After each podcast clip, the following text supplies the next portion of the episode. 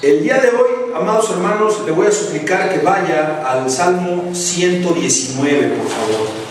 Salmo 119. Tenemos un mensaje que lleva por nombre, ¿se acuerda que se lo dije al principio? ¿Cómo se llamaba? ¿Cómo? Cuando saboreas algo. Eso. ¿Cómo deleitarte en la palabra de Dios?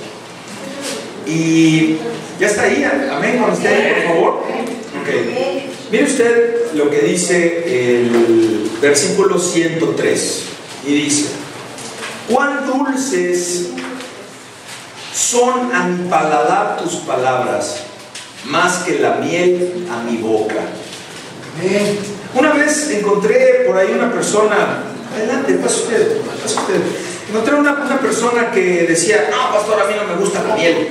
Este, es raro, es raro, porque el, sabor de la miel, eh, pues a la mayoría de nosotros nos resulta agradable, ¿sí o no? A, a, pocas personas no les gusta la miel, ¿verdad? Pero en este caso, eh, el salmista, pues de acuerdo a la generalidad de que la miel es un alimento y es un líquido muy sabroso y además es muy nutritivo, muy nutritivo hermanos, dice que la palabra de Dios es tan dulce a tu paladar como la miel. Eso es en sentido figurado, porque la palabra pues no la vas a saborear. Así que hermano, si usted consume la palabra de Dios para su vida, va a ser tan dulce como si estuviera probando una cucharada de miel. Decir una cosa, hermano, y que el Señor empiece a hablarle a su corazón. Nunca, nunca, de los nunca, debe usted reducir, reducir el cristianismo. Si usted caminaba en una iglesia, la iglesia de frente, si usted iba a otro lugar o profesaba otra religión, y en esa religión estaba Cristo como una figura preponderante, ¿sí? Nunca de los nunca tienes que reducir el cristianismo, tu relación con Cristo, a una relación de demandas. ¿A qué me refiero con demandas? Dame, dame. Que claro, es parte de a lo que venimos, ¿sí? Pero que no sea la parte fundamental de que tú estés siguiendo a Cristo. ¿No, hermanos? ¿Por qué? Porque Él ya dio todo y dio su vida por ti y por mí. Ahora lo que nosotros tenemos que hacer es darle a Él.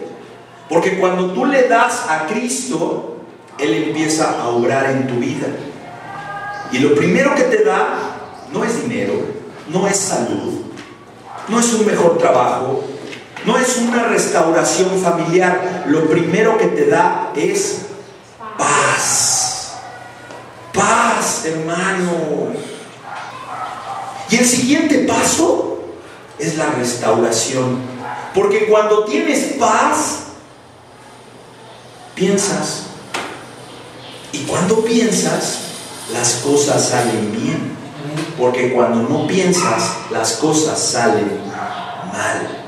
Así que tu relación sea no de nada más estar pidiendo, no de nada más estar viendo qué resoluciones hay ya en tu vida, que si se te hizo el trabajo, que si se te hizo la relación con una persona, que si restauraste tu relación con tus hijos, que no sea eso, porque entonces te estás deleitando en otra cosa, no en la miel que es la palabra de Dios. Eso nos debe quedar muy claro, amado hermano. La vida en Cristo es mucho más que estar pide y pide y pide. La vida en Cristo es darte. Porque cuando tú te das, Dios entra en tu corazón. Si no, no, hermanos. Si no, no. Hoy no vamos a hablar de orgullo, hoy no vamos a hablar de soberbia, hoy no vamos a hablar de chismes, de egoísmo. Pero sencillamente, un corazón con todo eso que les acabo de decir, no puede recibir a Dios. ¿Por qué? ¿Por orgulloso, por chismoso, por envidioso? No, porque Dios es santo. Y Dios no puede entrar en un corazón que tenga esos sentimientos. Ahora, todavía eres algo de eso. Bueno, ahí dije que no iba a hablar de eso, ¿verdad? Pero bueno, te queda un poco de eso, pídele a Dios que te lo quite. Y tan te lo está quitando que estás aquí. Esa es una señal, hermano, que te lo está quitando, que hoy es un nuevo día en tu nueva vida, en tu relación con Cristo. Y si estás viendo esto en un YouTube o si lo estás escuchando en una grabación de WhatsApp, gloria a Dios, porque se te quitó el orgullo y la soberbia de decir, creo que Dios me puede ayudar. Amén. Que no sea hasta las últimas, cuando estás ya con Dios. ¿Para qué? Para que cuando estés en las últimas, por eso empecé este mensaje con que te vas a morir. Y que cuando estés ya al borde de la muerte digas, pues ya sé dónde me voy, venga la muerte.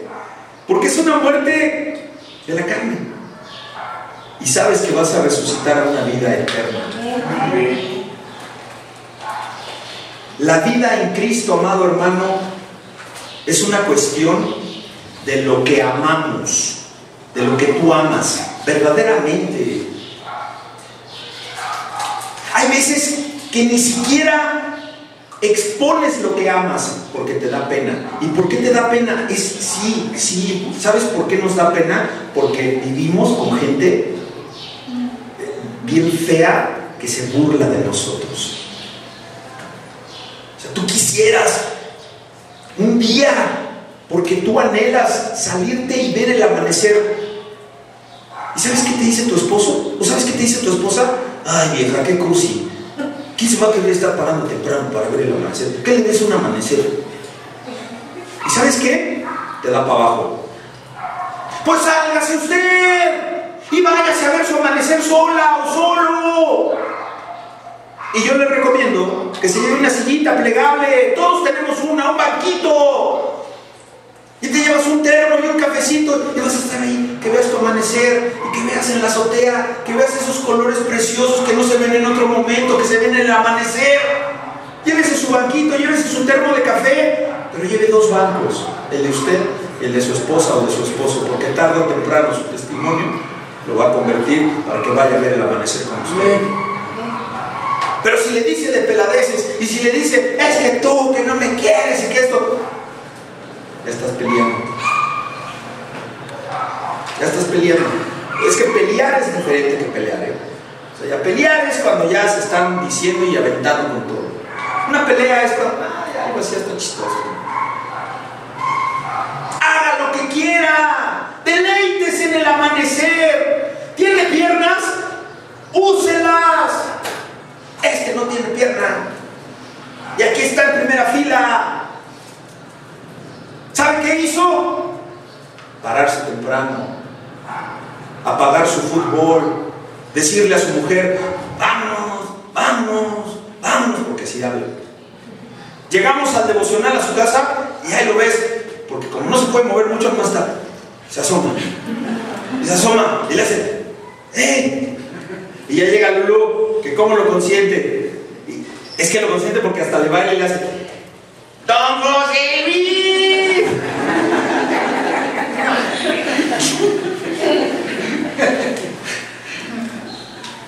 Un día no fue Lulu, uno o dos días creo que no fue tu, de su hija. Y don José Luis, pues fui por él. Pues qué diferencia de que vaya Lulu que vaya yo. Eh, vaya yo. Y pues ni modo que yo le baile, pues no, va a ser payaso. Ridículo, y pues al menos hasta el tono. Es que le hace, yo José Luis. Era muy chistoso la hermana. Ya estamos y nos tomamos nuestro cafecito. ¿Tiene piernas? Úselas. ¿Tiene ojos? Úselos. Porque hay quienes no tienen ojos y nos dan cada sorpresa. Amén. Gloria a Dios. De fortaleza. Y miren qué tanto ama Dios a esta bendita iglesia, valientes a los pies de Cristo, que el miércoles predicó por primera vez el pastor Leopoldo. ¿Y sabe qué? No, Dios dijo, ¿ah, sí? Le voy a pasar revista. Le mandó a su ángel. Le mandó al pastor Santiago. Dijo, a ver, voy a ver para revisarte, para pasarte lista, chavo. Para que no vengas aquí con que te vengas a sentir que tú eres aquel. Solito llegó a la iglesia. Y nuestro hermano Ángel se lo encuentra en el metro. Doble como me lo encontré yo en el centro. Y ayer, hermanos, ayer en la escuela, en el Instituto Teológico Internacional, en Cumbres de Acutzingo, Tlanepantla, Estado de México, llegó el pastor Santiago. Es que vengo a ver lo de la licenciatura. Si uno habla así, ahora ya me entiende, ¿verdad? El día que me lo encuentro es, es que vengo a ver lo de un teclado. ¿Tiene ojos? Úselos. ¿Que le falta un dedo? tiene nueve. ¿Que le falta un pie? Tiene el otro. ¿Tienes salud? ¿Estás guapo? ¿Estás guapa? Ponte bonita. ¿Estás feo? ¿Estás fea? Pues ahí sí ni cómo ayudarles, ¿verdad? No, hermanos, porque Dios los ve con ojos espirituales. No hay mujer fea. Somos reinas. Amén. ¿En qué te deleitas, hermano? ¿En qué te deleitas? Porque en lo que te deleitas es en lo que eres, en lo que te conviertes. Le voy a explicar que se ponga de pie y vamos a leer del versículo 97 al versículo 104 del Salmo 119. Y dice 97, oh cuánto amo yo tu ley. Todo el día ella es mi meditación. Me has hecho más sabio que mis enemigos con tus mandamientos porque siempre están conmigo. Más que todos mis enseñadores he tenido, porque tus testimonios son mi meditación. Más que los viejos he entendido, porque he guardado tus mandamientos. De todo mal camino contuve mis pies para guardar tu palabra. No me aparté de tus juicios, porque Tú enseñaste cuán dulces son a mi paladar tus palabras, más que la miel a mi boca.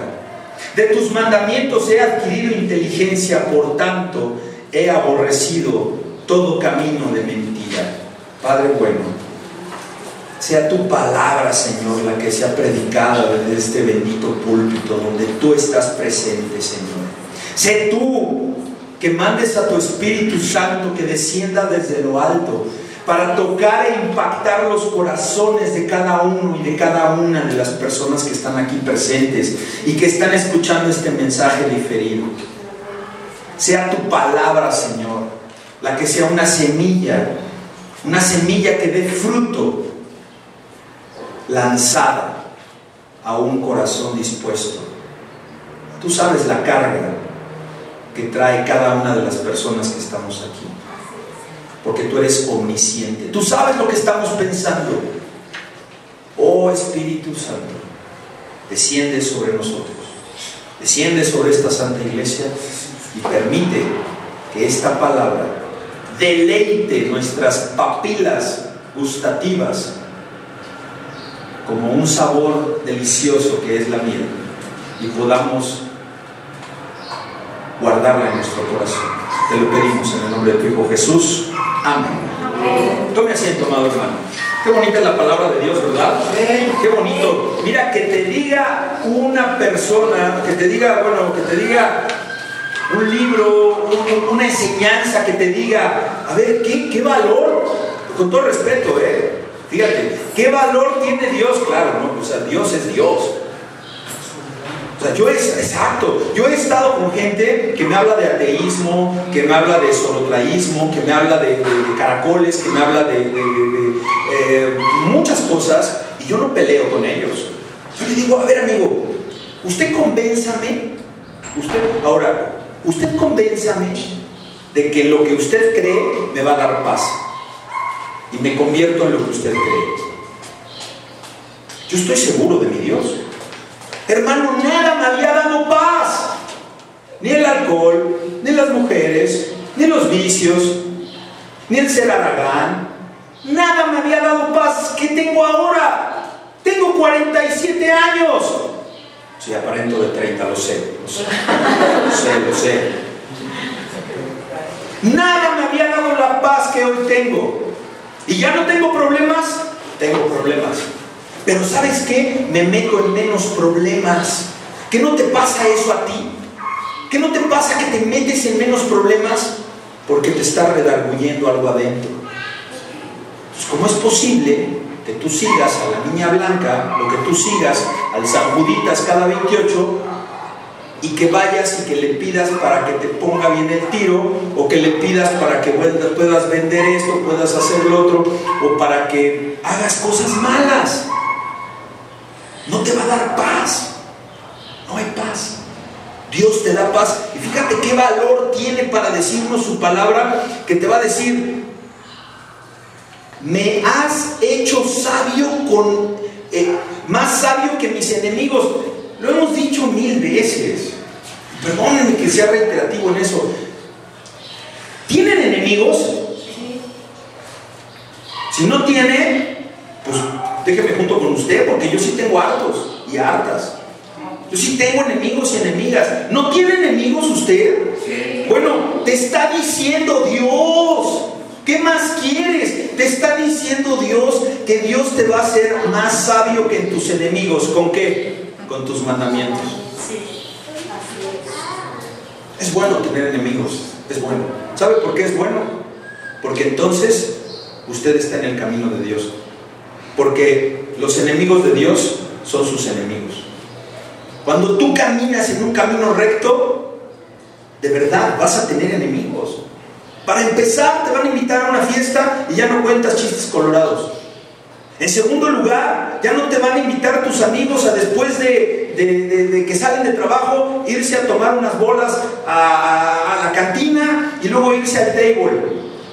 Ya no te van a querer. Y resulta que el que organiza es el jefe. Por arte de magia, por, por arte de unas bolas de cerveza de barril, ya tienes a tu primer enemigo. ¿Y qué enemigo te echas? Tu jefe. ¿Por qué? Porque no te fuiste a pistear con él. ¿Por qué? Porque ya no te ríes de sus babosadas. ¿Por qué? Porque ya no agarras de lo que te decía que agarraras. ¿Por qué? Porque si tenías que entregar cinco cajas, el jefe se hacía como que no veía entregas cuatro y la que queda se la reparten entre todos. Y tú ya le dices, yo ya no, ya tienes ahí a tus enemigos. ¿No tienes enemigos? Cuidado, ¿eh? Porque entonces algo no anda bien en ti. Cuidado. Aquello que nos deleita, amados hermanos, aquello que a ti te gusta es en aquello que nosotros andamos. Lo que tú haces es lo que te gusta. Por eso haces eso. Porque si no te gustara, pues no lo harías. Yo siempre pongo un ejemplo muy drástico. El tener una relación homosexual. A ver, si yo tengo una relación homosexual, pues sencillamente ¿por qué?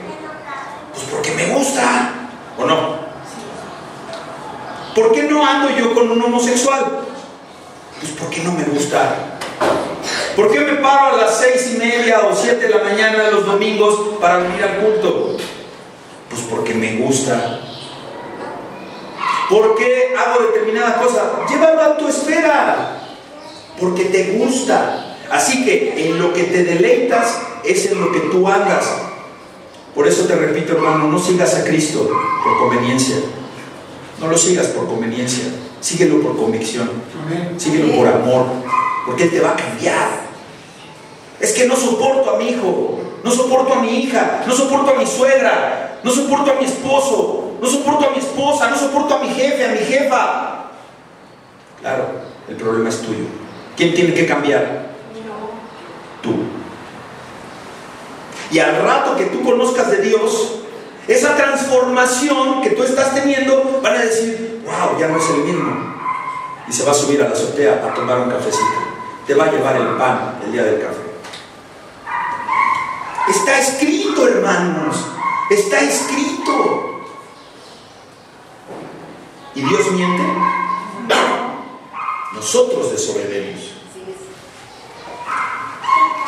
Sigue a Cristo para pedirle su presencia, no nomás su favor, no nomás para lo que te dé.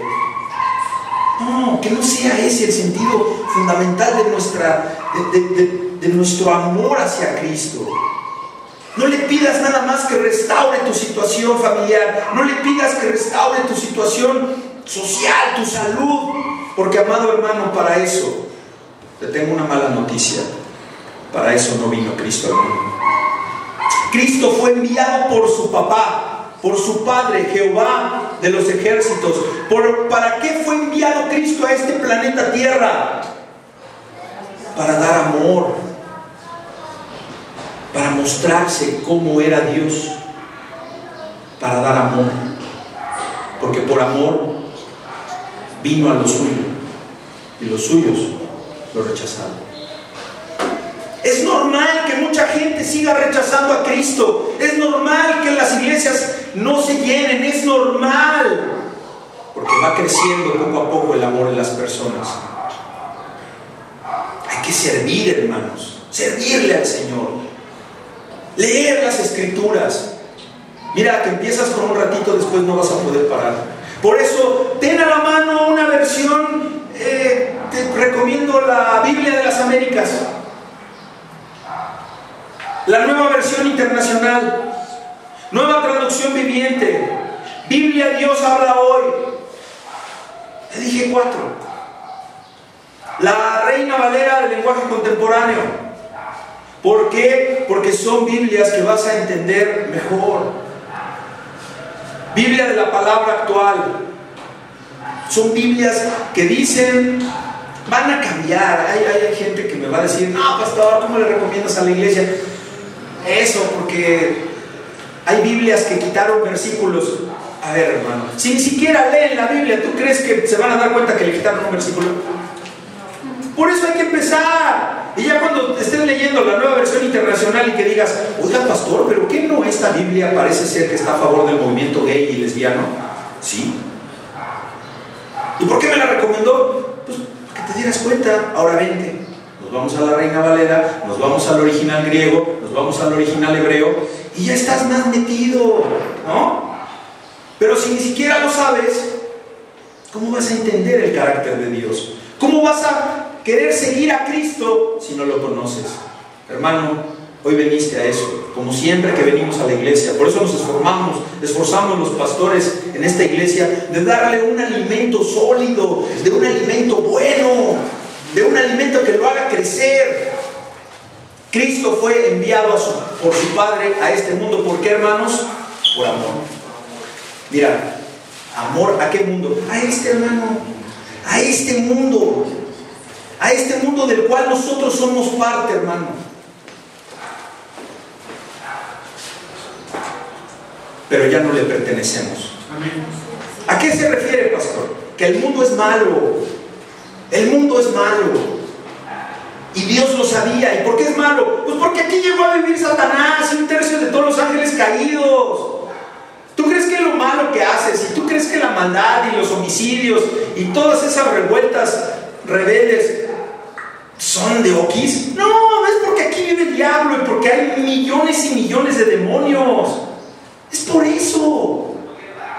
Bueno, el fin viene pronto. ¿Estás preparado? ¿Para qué, pastor? Pues para irte al cielo con el Señor. Para que no vivas lo que estás viviendo aquí peor, en el infierno. ¿Me está usted diciendo que si yo no creo en Cristo me voy al infierno? Sí le estoy diciendo eso. ¿Y por qué me lo asegura? Porque está escrito. Y porque por esta palabra muchos de ustedes se han transformado. Amén. Y esta palabra es cierta. Porque existe un Jerusalén, porque existe una Galilea, porque existe un Belén, porque nació Jesucristo. Pues yo no me como eso de que nació Jesucristo y que en un pesebre y que, y que vinieron, que los borreguitos y los pastorcitos. Ah, no. ¿En qué año vives, chico y chicuela? Que no crees en Cristo. ¿En qué año vives? Pues vivirás en el año 2019, ¿qué? Después de Cristo. Después de Cristo. ¿Qué tan importante fue el nacimiento, el suceso de ese pequeño bebé que cambió el, el rumbo de la historia, amados hermanos? Si tú estás conociendo del Evangelio, si tú estás conociendo de la palabra de Dios, estás saliendo cada día más del mundo. Ya no le perteneces tanto al mundo. Como que de un 100% de tu vida, ya no más, chance hasta un 40, ¿no? Hay gente que, pastor, perdón, pero yo sí soy bien mundanote, yo todavía no puedo dejar de fumar, yo todavía no puedo dejar de tomar, yo todavía no puedo dejar de decir palabrotas de estas, pero estás aquí. Pues ya tienes un 5% ganado, ¿no? Y el 95 estás en el mero mundial. Pero va cambiando. Oye, ¿qué es mejor? ¿Uno o nada? Pues uno. Pues es mejor tener un barro en la bolsa que no tener nada, ¿no? Entonces, deleítate. ¿En qué? En las cosas de Cristo. Envió, dice aquí, eh, bueno, dice la palabra de Dios y yo quiero utilizar estos dos versos. Envió a su Hijo amado. ¿Quién? Dios Padre. Envió a su Hijo amado. Tú tienes hijos. Y de chiquitos pues sí son bien amados, ¿no? Ya de grandes ya los quieres ahorcar. Pero mandó a su Hijo amado para que todo aquel que en él crea no se pierda. ¿Qué quiere decir, hermanos? Que si tú no crees en Cristo, te vas a perder. ¿Estás perdido? ¿Estás perdida? Es porque no tienes a Cristo. O porque tienes un 5% nada más. Entonces estás medio perdido. ¿Quieres no estar tan perdido? Mete más a Cristo en tu vida. Porque es el modelo del varón perfecto, hermanos. Y dice después, sin Cristo estamos perdidos, ¿verdad? Y además, además, obtenemos una vida eterna. Yo los invito a que piensen más allá de la edad que van a vivir aquí en esta vida. Van a vivir una vida eterna, hermanos. ¿Y por qué lo acelero? ¿Y por qué lo aseguro? Porque en eso sí meto las manos al fuego. Porque esta palabra está viva. Porque aquí está Dios. Su palabra hace, hermanos. Su palabra creó. Ahorita lo vamos a ver. Y vas a ver cómo su palabra, si la tienes adentro de ti, va a cambiarte. No te va a curar el, cáncer que tienes, no te va a curar la diabetes, no te va a poner unos riñones nuevos mañana. No. Te va a dar paz para vivir con riñones gastados. Te va a dar paz para ir a tu quimio. Te va a dar paz para que esperes a que te baje el hermano por la silla y te sigas asomando esperando a Lulú. Te va a dar paz. Cristo te va a dar paz en la esperanza de la resurrección. Y finalmente el verso dice, Dios no envió a su Hijo. Escucha bien esto, ¿eh? Que te quede bien claro. Dios no envió a su Hijo para juzgar al mundo. Oye, pues ¿cómo? Pues si lo hubiera mandado para juzgarlo, ¿no? Date tranquilo. Todo lo que tú haces no te juzga Dios. No te juzga. Te juzga tu familiar. Te juzga, te juzga tu, tu pariente que no cree en Dios. Él sí te juzga. Dios no te juzga. Si hoy sales esta mañana de aquí entendiendo que Dios no te juzga, vas a ser muy feliz. Porque te va a importar un comino que te juzgue alguien. Porque si Dios que creó el universo no te juzga, ¿qué te importa que te juzgue el cara de caimán ese baboso que no te valora o la chancluda esa que nomás te está echando habladas y que te está diciendo y que te está maldiciendo? ¿Qué te importa? Dios no envió a su Hijo para juzgar al mundo, sino para que el mundo sea salvo por Él. Para eso mandó a su Hijo, para que tú te agarres de la cruz y digas, yo quiero de esta agua, porque esta agua me va a quitar la sed. El mundo ya es el mundo, hermanos. Y que Dios no lo sabía. Que Dios no sabía. Dios no sabía que el gobierno no iba a poder agarrar a este muchacho que quisieron agarrar la semana pasada. Dios no lo sabía. Desde 15 manches, soltaron al Chapo. Cochino López Obrador no la hizo. ¿No lo sabía? Claro que lo sabía. ¿Y por qué lo permitió? Acuérdese que ya no preguntamos por qué. ¿Para qué? ¿Qué será? ¿Para que nos demos de topes todos los que votamos por Morena? ¿O para que los que conocemos de la palabra de Dios digamos, tiene razón el presidente porque Dios lo puso y porque estaba por encima la seguridad de un municipio y de que no murieran niños y niñas, como lo dijo nuestro presidente, por un delincuente? Sí, ¿cómo vas a agarrar al hijo del Chapo con resorteras? Dice por ahí un reportero. Bueno, ¿quién va a juzgar a esas autoridades? ¿Quién? Dios. ¿Y qué no es el mismo Dios que los va a juzgar a ellos que te va a juzgar a ti? Amén. So, ¿qué te importa? Te debe importar tu relación con Dios. Ya lo demás es puro chisme. Ya lo demás es pura murmuración. Ya lo demás es puro pecado.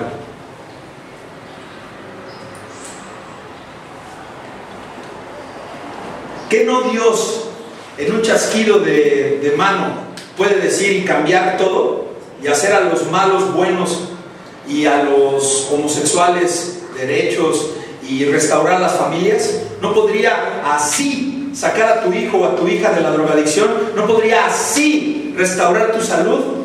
¿No podría así levantarte y, y- y- y- y que te nazca una nueva pierna? ¿Saben por qué sí? Porque aquí está que ya lo hizo. ¿Y por qué no lo sigue haciendo? Porque ya no es necesario. Ya no es necesario que lo siga haciendo.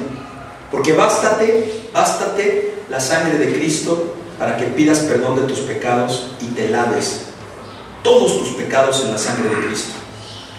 Y tú lavándote en la sangre de Cristo, porque la sangre de Cristo tiene poder, Amén. vas a ser más que. Amén.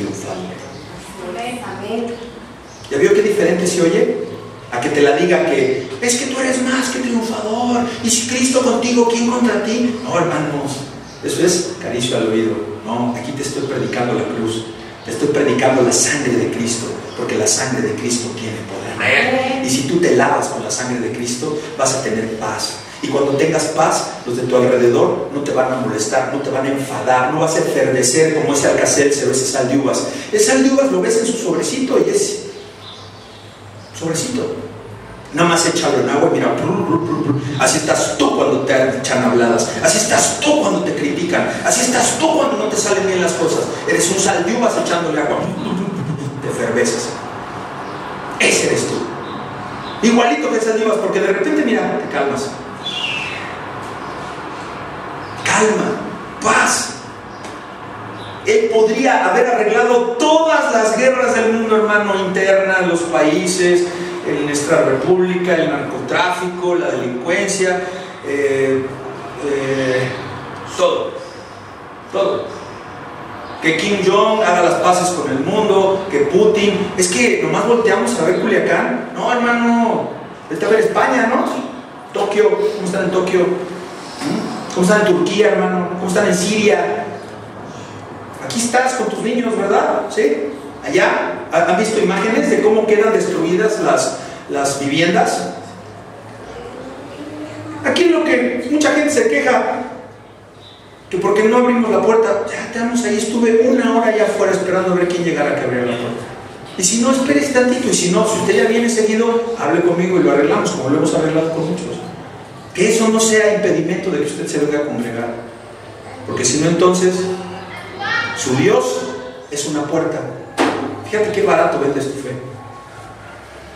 Si tú ya no vienes a esta iglesia valientes a los pies de Cristo, y se lo digo a los que están viendo allá, porque a los que están aquí, pues ya vinieron, pero si tú ya no vienes a la iglesia valientes a los pies de Cristo, porque está la puerta cerrada, y te esperas ahí, hoy, hoy hubo tres personas que esperaron media hora para que les abrieran la puerta, y llegaron a las 10 de la mañana. Pero si tú ya no vienes porque la puerta está cerrada y no tienes la humildad de esperarte a que una persona salga y abra la puerta, es porque tu Dios es una puerta.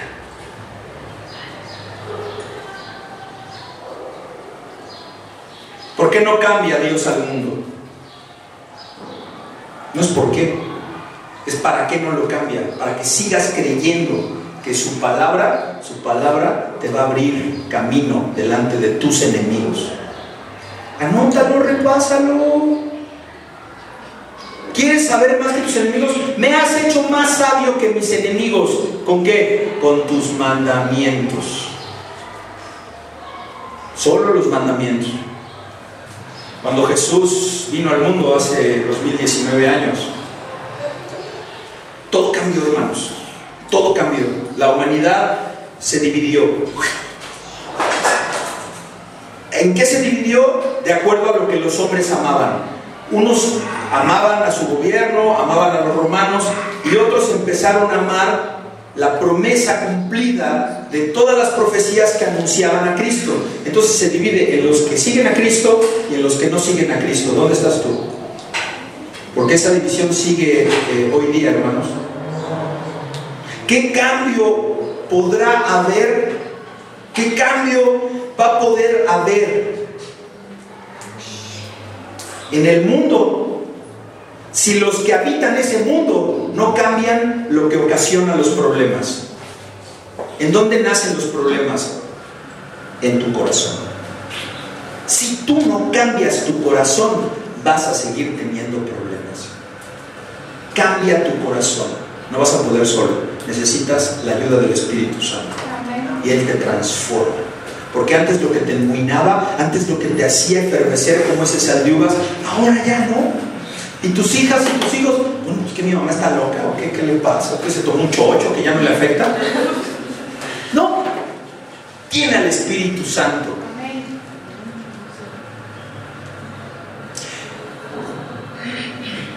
¿Qué no? Una pregunta retórica.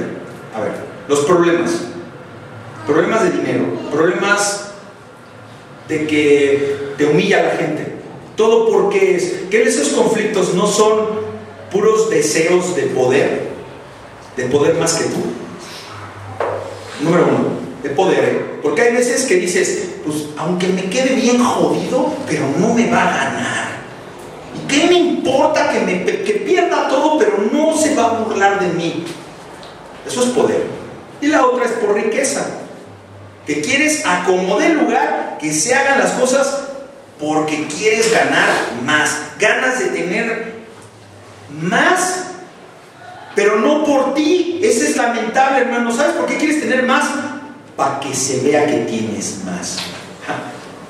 No quieres tener más para ver tu televisión bien bonita, con un teatro en casa, con un bonito Blu-ray. No quieres tener Netflix para que tus hijos puedan ver series y aprendan inglés. No, quieres tener Netflix para que tu vecina se entere que tienes Netflix y que, y que ella no.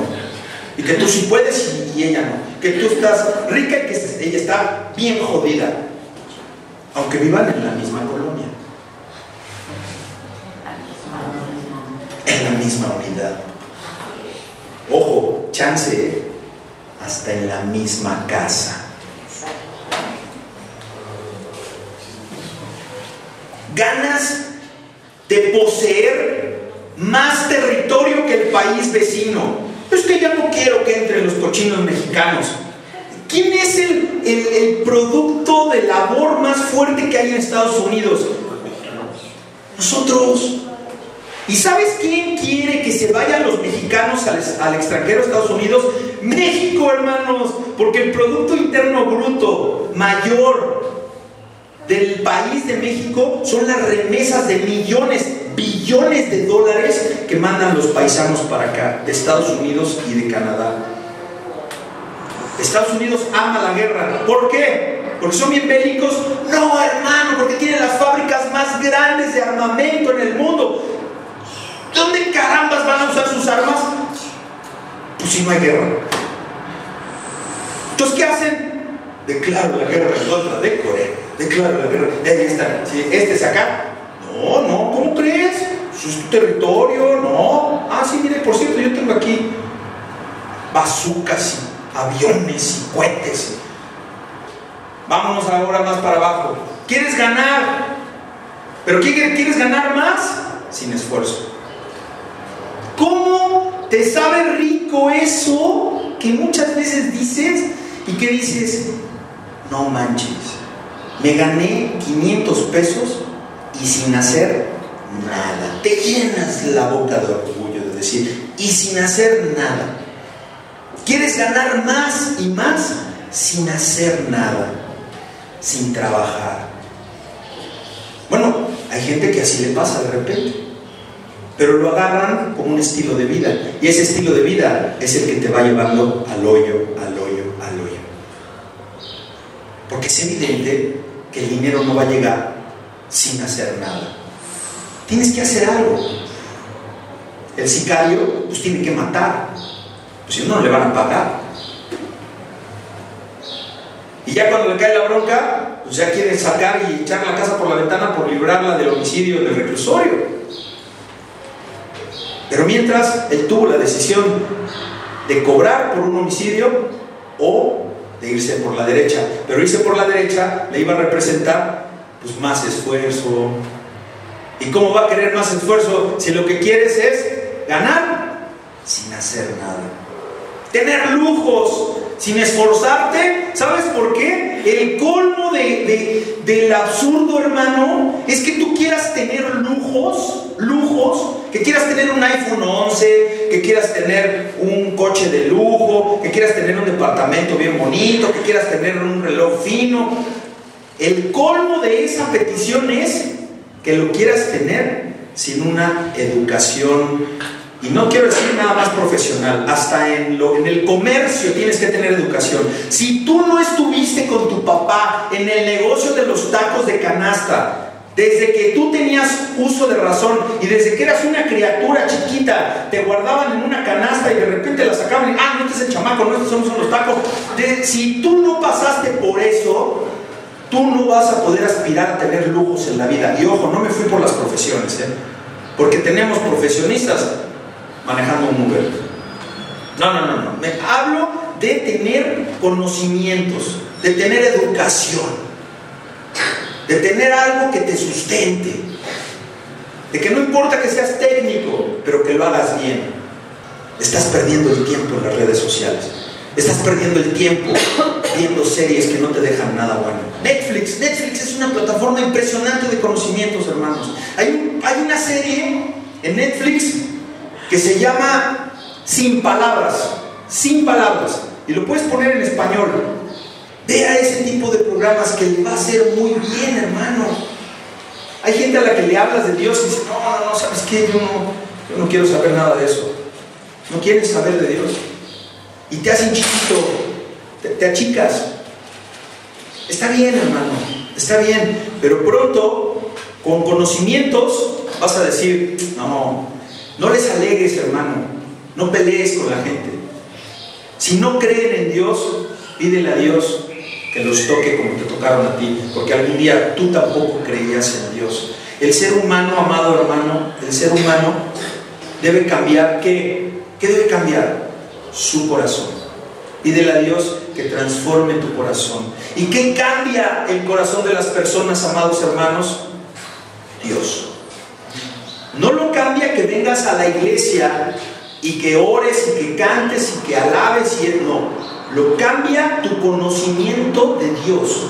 Que tú te vayas de aquí entendiendo que Cristo nació hace 2019 años, que murió por tus pecados y que derramó sangre cuando lo clavaron y cuando fue todo el, el Calvario y que esa sangre fue derramada a propósito para el perdón de tus pecados. Eso, eso cambia tu corazón. La palabra de Dios cambia tu corazón. La palabra de Dios tiene poder, amados hermanos. ¿Y por qué solamente Dios puede cambiar el corazón de una persona? Hermano, Dios creó los corazones. ¿Cómo le puedes pedir a una persona a ver, tú vas a, un ejemplo muy burdo, compras una Little Caesars, una Little Caesars, la compras, te llevas la Little Caesars y la llevas al Kentucky y le dices, oiga, es que mi pizza está fría y le faltó piña. ¿Tú llevarías una Little Caesars al Kentucky Fried Chicken? ¿Por qué? ¿Quién hizo una Little Caesars? ¿Quién va a mejorar la Little Caesars? Si no está caliente, ¿quién te la calienta? Si le faltó piña, ¿quién le pone la piña? No el fabricante. ¿Quién va a cambiar tu corazón? Tu fabricante. Dios va a cambiar tu corazón. Dios te va a transformar porque Él fue el que lo creó. El corazón, el corazón. ¿Qué no de la abundancia del corazón habla la boca? Se lo digo, ¿eh? De lo que tú te pasas hablando todo el día, de lo que sale de tu boca, eso es lo que hay en tu corazón. Puras maldiciones, puros chismes, puras mentadas, eso es lo que hay en tu corazón. ¿Te estoy crucificando? No, no, no, no, no. Te estoy, te estoy exponiendo lo que hay en tu corazón. Nada más. ¿Para qué? Para que ahora te deleites en la palabra y la palabra va a cambiar tu corazón. Pastor, ¿me quiere decir que es malo decir groserías? Muy malo, porque son maldiciones. Es malo, porque metes negro a tu cuerpo, metes cosas feas, porque la maldición viene del mal y estás maldiciendo. Entonces, ¿qué voy a hacer? Piénsalo. Y la próxima vez que le vayas a decir una majadería a alguien, piénsalo. Y como ya estás conociendo de Dios y como Cristo está tocando tu corazón, ¿a quién quieres agradar? A Cristo, a Dios. Entonces, pues una peladez menos, como yo decía desde Hortelanos, que, ah, cómo me crucificaron, se la ofrendas.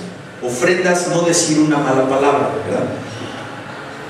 Entonces, si ibas a mandar a China a poblar a una persona,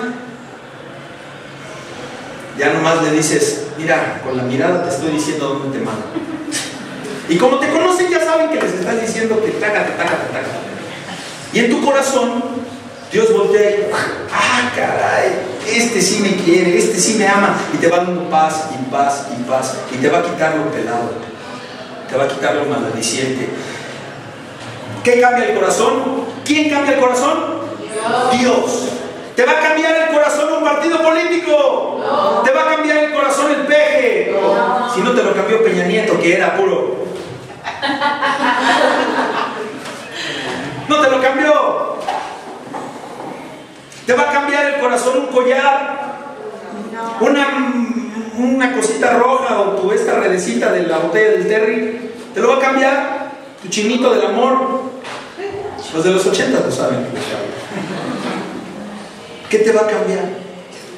Dios. ¿Qué vamos a hacer? Blindarnos en ese amor de Dios. Entonces, ¿por qué se divide la sociedad cuando viene Cristo? Porque estaban los que amaban a Cristo y los que amaban al mundo. Y esta es la condenación, dice Juan 3:19. Dice, esta es la condenación, que la luz vino al mundo. Fíjate bien, esta es la condenación. ¿Ha oído usted hablar de condenación? Un ejemplo rápido, a usted lo meten por un robo eh, eh, de un celular a mano armada. Y sí lo robó, ya, ok. Sale, eh, se va al MP, al reclusorio y le dan una condena, ¿verdad? Su condena es de 5 a 7 años de prisión, ¿sí? Ok, te la comiste, la vas a pagar. Esa es tu condenación. ¿Por qué? Pues por haberte robado un celular a mano armada, ¿verdad? ¿Sí o no? Sí. Ok. Dios, el que te puede sanar tu corazón, te dice, esta muchachito, esta es la condenación.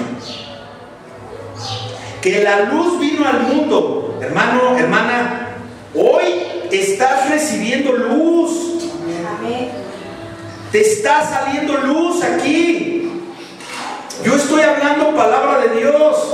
Por ahí se me salen algunas babosadas que viven en mí, pero esas ni siquiera las tomas en cuenta. Dios te está hablando. Entonces a ti va la luz. Pero ¿sabes qué pasó con Cristo cuando Él dividió y cuando no siguieron a Cristo? Que los hombres amaron más las tinieblas que la luz. ¿Qué amas tú? ¿La luz o la tiniebla? Lo podemos decir muy rápido ¿eh? y nos sale a flor de boca. Pero neta, ¿Neta sigues la luz? Mejor examínate. Y, una vez que te examines, lo que no está en la luz, pídele perdón a Dios.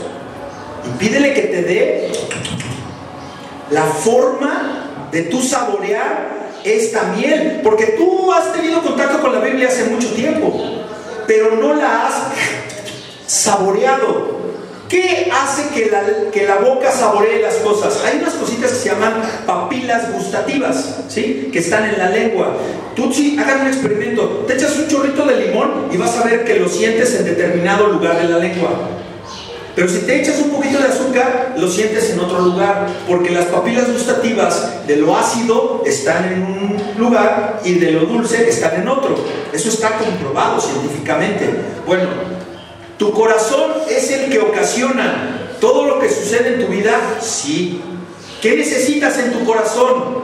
Necesitas una boca para que esa boca pruebe la miel, pero esa boca tiene que tener papilas gustativas.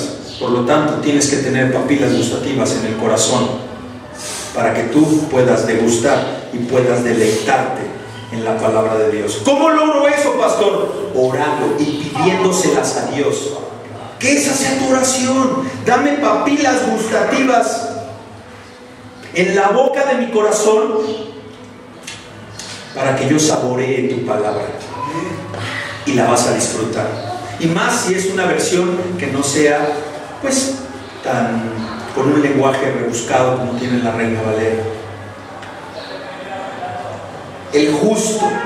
Hay justos, ¿verdad? Hay gente justa, hay gente buena. Bueno, el justo y el malvado. El bueno y el perverso. Están separados, ¿no? Hay gente que es buena, buena y no hace cosas malas. Y hay una separación. ¿Qué los separa, hermano? Lo está separando en aquello en lo que ellos se deleitan. En lo que se deleita la gente buena es lo que separa a la gente mala, a los, a los que no son rectos, a los perversos, lo que es agradable a su paladar espiritual. Por eso son malos. ¿En qué cabeza cabe de un familiar entrar furtivamente a la habitación de una criatura de 5 o 6 años y abusar sexualmente de él o de ella? ¿En qué cabeza cabe? ¿No en una cabeza perversa? ¿En qué se deleitará esa persona? ¿En Juan 3:16? No, hermano, esa persona se deleita en pornografía infantil, esa persona se deleita en la droga, esa persona se deleita en la masturbación, esa persona se deleita en la mentira, en la maldición. Eso lo separa. Tragedias, colapsos en las familias, todo se viene abajo por una persona que comete un error, todo se viene abajo. ¿Y por qué fue eso? Porque mira, estaban deleitándose en el pecado. Entonces, alguien se puede preguntar, ¿cómo puedo yo deleitarme en la palabra de Dios? Pues la respuesta es doble, ya se los dije en la primera. Vas a orar, ¿se acuerda que le dije? Vas a orar porque Dios ponga papilas gustativas en la lengua de tu corazón. Y número dos, la más importante, bueno, las dos son muy importantes porque la respuesta se dividió en dos. Fíjate qué vas a hacer. Vas a meditar, vas a meditar en las promesas que trae la palabra de Dios. La palabra de Dios tiene promesas, hermano, y en esas promesas tú vas a caminar. Vamos rapidísimamente, por favor, a Josué, Josué 1, 8, por favor. Josué 1, 8.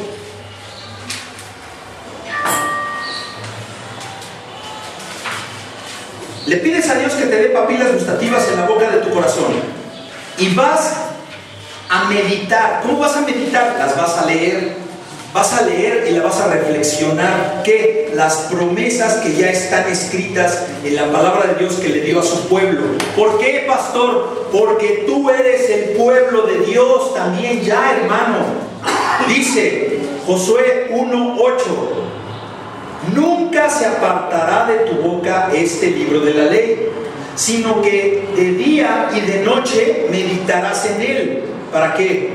Para que guardes y hagas conforme a todo lo que en él está escrito. ¿Qué? A ver, una pausa, hermanos. ¿Qué te dice la Biblia? Que si te enojas con tu esposo, le mandes a la China poblana. ¿Qué te dice la Biblia? Que si encuentras mensajes comprometedores a tu esposa, vayas y le hagas lo mismo y te metas con tu secretaria? ¿Qué te dice la palabra de Dios? Que si te robaron tu celular a mano armada, busques tú la oportunidad de robarte unos espejos para que los vendas y te compres otro celular.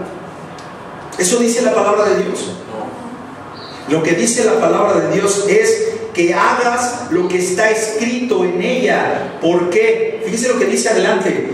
Porque entonces harás que, hermano,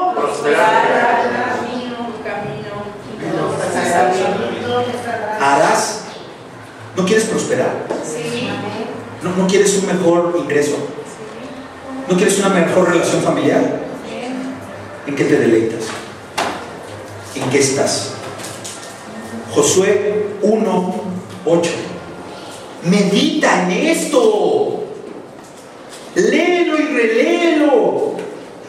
Nunca apartarás de tu boca este libro de la ley, sino que de día y de noche. Hermano, que este libro sea tu almohada.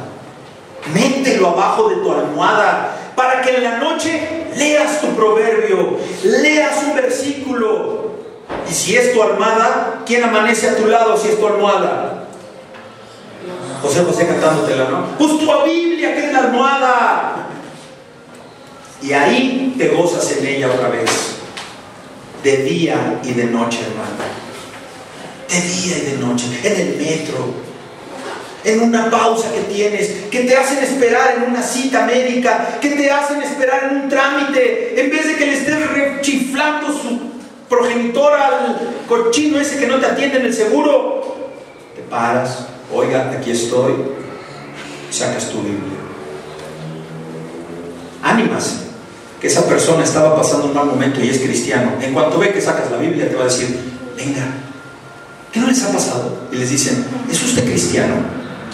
Sí, me hubiera dicho, pues me hubiera preguntado, es que me voy a poner aquí, sí, no soy cristiano.